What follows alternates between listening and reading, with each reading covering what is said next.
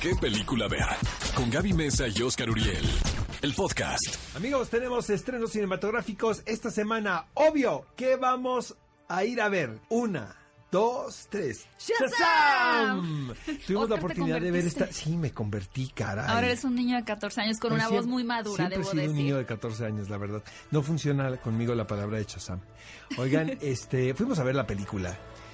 La verdad, a los dos nos gustó muchísimo. ¿Estás de acuerdo? Claro, verdad? no. Y miren, a mí me llama mucho la atención que las personas justamente con esta película están empezando a decir, al fin se está retomando DC Comics. Yo creo que DC Comics ya había empezado un muy buen camino desde Wonder Woman de Patty Jenkins o con Aquaman que acabamos de ver de, de Que le James fue muy bien. Ajá. Y en realidad lo que es bien interesante de esta película es que el director entiende muy bien la mentalidad o el nivel de madurez que un chico de 14 años podría tener si tuviera superpoderes. Porque mira, Oscar, y te lo pregunto a ti que tú y yo no tenemos 14 años.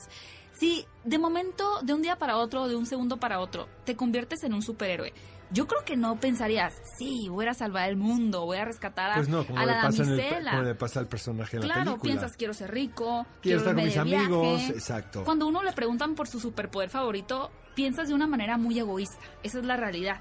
Y lo que hemos visto siempre eh, cinematográficamente hablando es esta madurez de los personajes de de aceptar los poderes para el bien de la humanidad, cuando en realidad todos seríamos super egoístas, vamos a admitirlo, y, y la película trata esta situación con un tono muy ligero y muy divertido. Automáticamente este superhéroe es distinto a los demás precisamente por eso, porque es un niño. Estamos hablando de un jovencito de 14 años quien de repente se da cuenta, bueno, se topa con un mago, tiene como la fortuna, ¿no? Sí, De un mago muy desesperado, por Exacto. cierto. Y de repente pues tiene las habilidades de un superhéroe. Siento que los que los efectos especiales están muy bien logrados. No, los siete pecados capitales se ven horrorosos. ¿Sabes por qué, Gaby? Porque siento que es una película para niños, o sea, destinada Mm, pensado para toda la familia, pero siento que el público target de esta película son los niños. parecen hielocos. Sí, pero vaya, no está tan sofisticado, no es que no pudieron haberlo hecho. No, to- Siento que el diseño de razón. producción tiene que ver por ahí.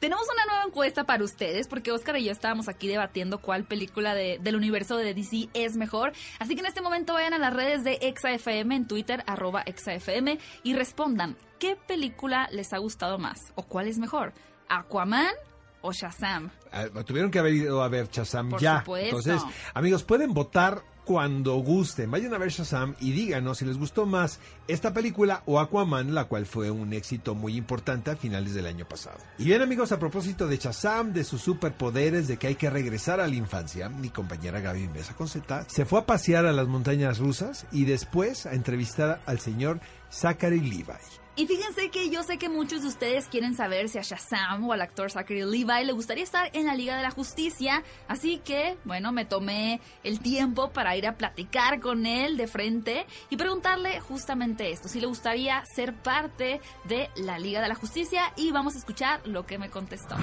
Yes, 100% yes. 100% realmente espero que hagan más cintas de la Liga de la Justicia y Chazam sea parte de ellas. Bueno, pues ahí lo tienen, una respuesta súper divertida y positiva por parte de Zachary. Y también, fíjense que me da mucha curiosidad de entender el cómo un adulto, de, de su edad, vaya, tuvo la capacidad de interpretar la personalidad encajonada en el cuerpo de un superhéroe. Pero Realmente siendo un muchos- niño de 14 años. Justo. Ahora, ya le habíamos visto esto en la serie de Chuck, ¿no? Como que hay esta cosa como hiperactiva, ¿no? Y, y Sí. muy energética. Así es él, es súper energético. Pero bueno, le pregunté también esto a Zachary Levi y vamos a escuchar lo que me contestó de cómo fueron sus técnicas para interpretar a este personaje. Well, I mean, I, I, I have, I have resisted. Bueno, yo me he resistido a crecer in de my muchas life, formas so en mi vida, así que ya soy de algún modo mm, un niño gigante. And then, so I used that as much as I could. Usé esto lo más que pude. Creo que simplemente, no sé, tengo amor por la vida. Yo disfruto, me gusta gozar, darle gozo a los demás. Uh, Conseguir este trabajo me hizo muy feliz y vertí ese ánimo en el personaje. Y juntarme con mis coestrellas más jóvenes, los demás actores, los niños de la película, me hicieron sentir más joven y despreocupado. Ese fue el señor Zachary Levi en su visita aquí en la Ciudad de México. Qué simpático, Me ¿verdad? encanta, es, es como su personaje, tal cual. Exacto. Eh, yo creo que esta película le va a cambiar su vida profesional por completo. Amigos, a propósito de clásicos que regresan al cine, Cementerio Maldito, una Pum, nueva pum, pum. versión de Pet Cemetery. esta es considerada la para por muchos eh, eruditos y conocedores de la literatura de horror como la mejor novela de Stephen King. Y estamos hablando de un cuerpo de trabajo bastante amplio.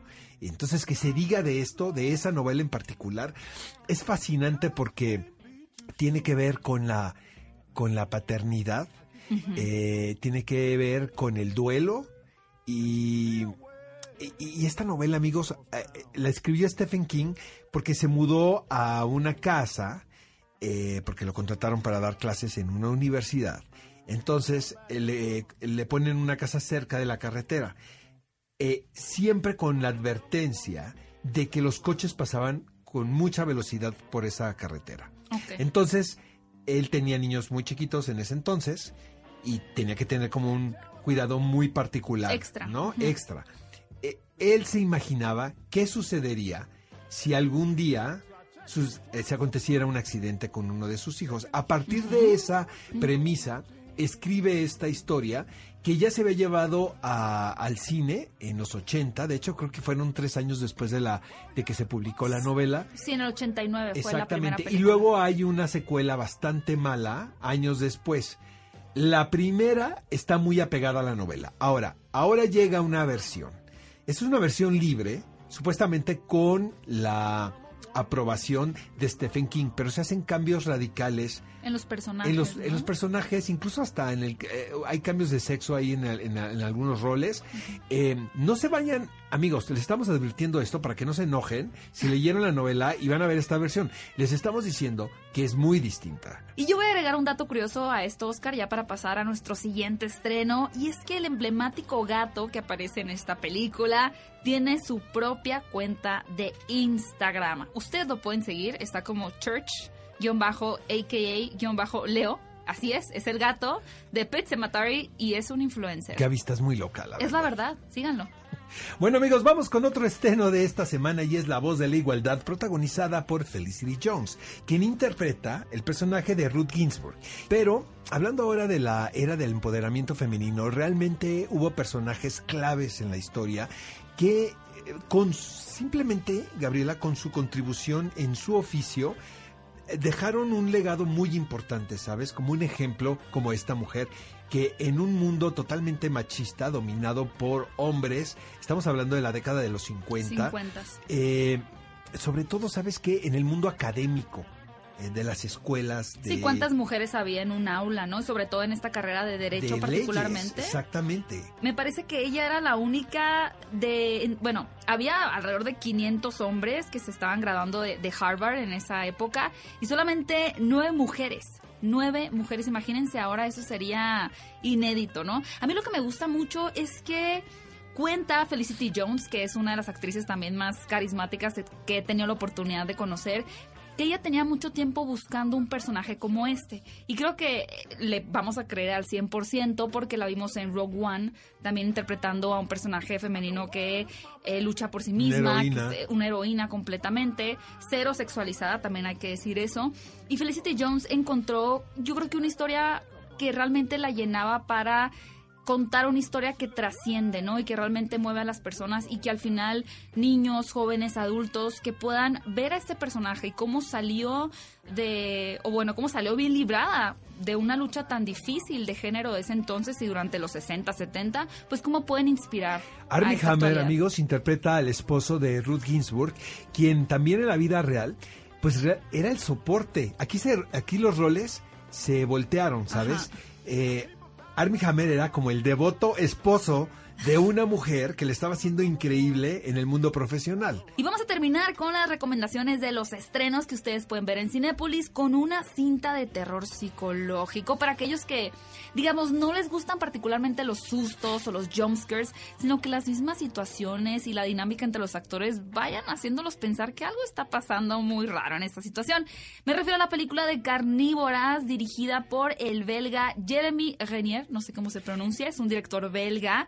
Y lo que tenemos aquí básicamente es una especie de rivalidad entre dos hermanas, donde una de ellas tiene mucho éxito, la contratan para hacer películas y la otra se vuelve en una especie de su sombra, una mujer que siempre ha deseado también ocupar ese lugar, pero simplemente las circunstancias y un poco de suerte no se lo han permitido. De tal forma que la hermana, en no tan buenos lazos sanguíneos, empieza a manipular las situaciones y a manipular este personaje para empezar a usurparlo, para realmente empezar a vivir el éxito que ella no ha conseguido. La verdad, a mí me recordó un poco a estos hermanos que hay en Hollywood como James Franco y Dave Franco, Owen Wilson y Luke Wilson, o incluso a Rooney Mara y Kate Mara, ¿no? En donde a veces uno de ellos es quien más destaca y nosotros como audiencia nos preguntamos, ¿qué sentirán ellos de ser hermanos?